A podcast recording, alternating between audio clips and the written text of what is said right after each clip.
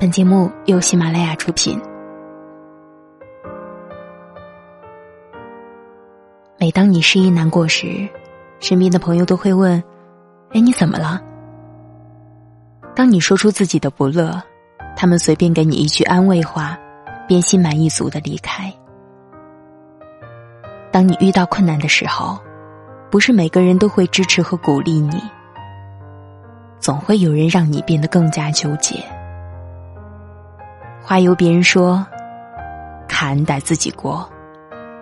困难，最终还是要自己去克服。人性都是自私的，不能责怪朋友没心没肺。你也别期待大多数人盼你好。嫉妒是人的天性，如果你过得比我好，我哪好意思开口说话？当你掏出香奈儿，我怎么好意思拿出我的街摊货？当你摆出一堆国外旅行的照片，我拿好炫耀说下周和老公去凤凰？